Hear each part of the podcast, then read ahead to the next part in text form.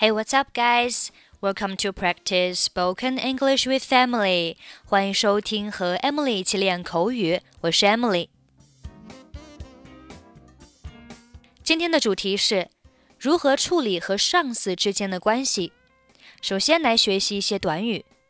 第一个，a pain in the neck。a pain in the neck。pain 表示疼痛，neck 表示脖子。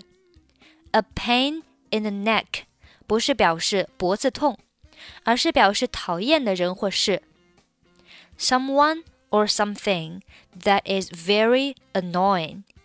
比如说，我真希望他不要再打电话给我，他真的很烦人。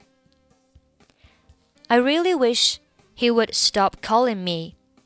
He's such a pain in the neck. 第二个。 Take the cake，字面上理解是拿蛋糕。它的出自是一群小朋友在玩游戏，赢的小朋友可以拿到一个蛋糕，take the cake。但是呢，物极必反，如果一个人总是拿蛋糕，那这个人呢一定是坏到了极点。所以 take the cake 可以表示某人坏到极点。比如说，他把所有的错误都怪到我身上。真是坏极了。He blamed all the mistakes on me. It really takes the cake. 第四个，grin and bear it，表示默默承受，苦笑着忍受。他所能做的，就是在他找到新工作之前忍气吞声。All he could do was to grin and bear it until he got a new job. 我们来听一下今天的对话，conversation。今天过得怎么样？How was your day？我想你不会想听我发牢骚的。I don't think you really want to hear about it. 情况能有多糟糕呢？跟我说说吧。It can't have been that bad. Go on and tell me about it. 老师说，真是糟糕透了。我上司实在是太讨厌了。To be honest, it was horrible. My manager is such a pain in the neck. 为什么这么说？出什么事了？Why? What happened? 他写的每月报告里出了好多错，结果他的主管发现之后，居然都赖在我头上了。Well, he made quite a few mistakes on a monthly report, and when his supervisor found them, my manager blamed them on me. 真是不公平，那你该怎么办？That's not fair. What did you do? 实际上，我无计可施。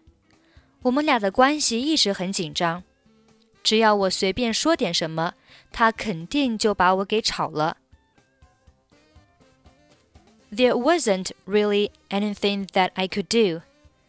There's always been a lot of bad blood between my manager and myself. If I had said anything, he would have fired me for sure. 他对你们部门的其他人也是这样吗？Does he treat everyone in the department like this?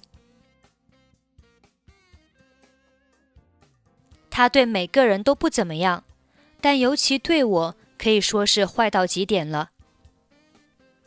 He treats everyone pretty poorly, but the way he treats me really takes a cake. 你知道他为什么对你比其他人还糟糕吗？Do you have any idea why he treats you worse than the others. 我真是不明白。I really have no idea. 你的这些遭遇能跟公司里其他人有什么交流吗？Is there anyone else you can talk to about it at your company? 恐怕不能。我只希望自己能坚持忍耐，并且一直到升职。Not really. I'm hoping to live with it for a while until I get a promotion. 这样就很明智了。你能这么想，说明你还挺聪明的。That's very sensible. It sounds like you have a good head on your shoulders.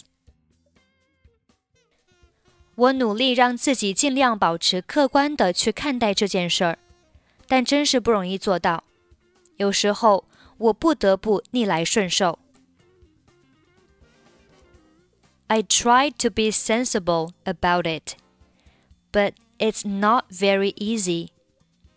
Sometimes I just have to grin and bear it.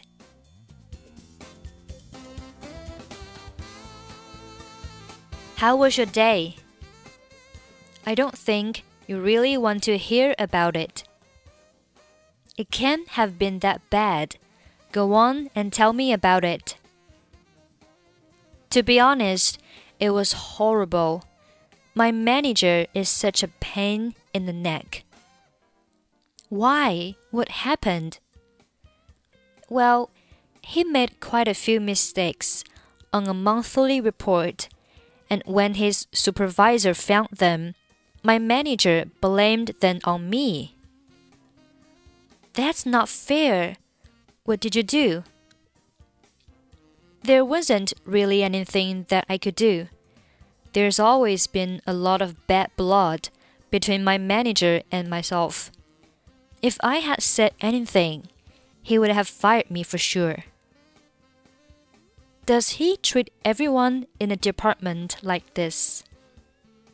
He treats everyone pretty poorly, but the way he treats me really takes the cake. Do you have any idea why he treats you worse than the others? I really have no idea. Is there anyone else you can talk to about it at your company? Not really. I'm hoping to live with it for a while until I get a promotion. That's very sensible. It sounds like you have a good head on your shoulders. I try to be sensible about it, but it's not very easy. Sometimes I just have to grin and bear it. Okay, that's pretty much for today. 想要参与本期节目的跟读版本以及语音打分，欢迎您关注微信公众号“英语主播 Emily”，在公众号里回复“节目”两个字即可加入。I'm Emily. I'll see you next time. Bye bye.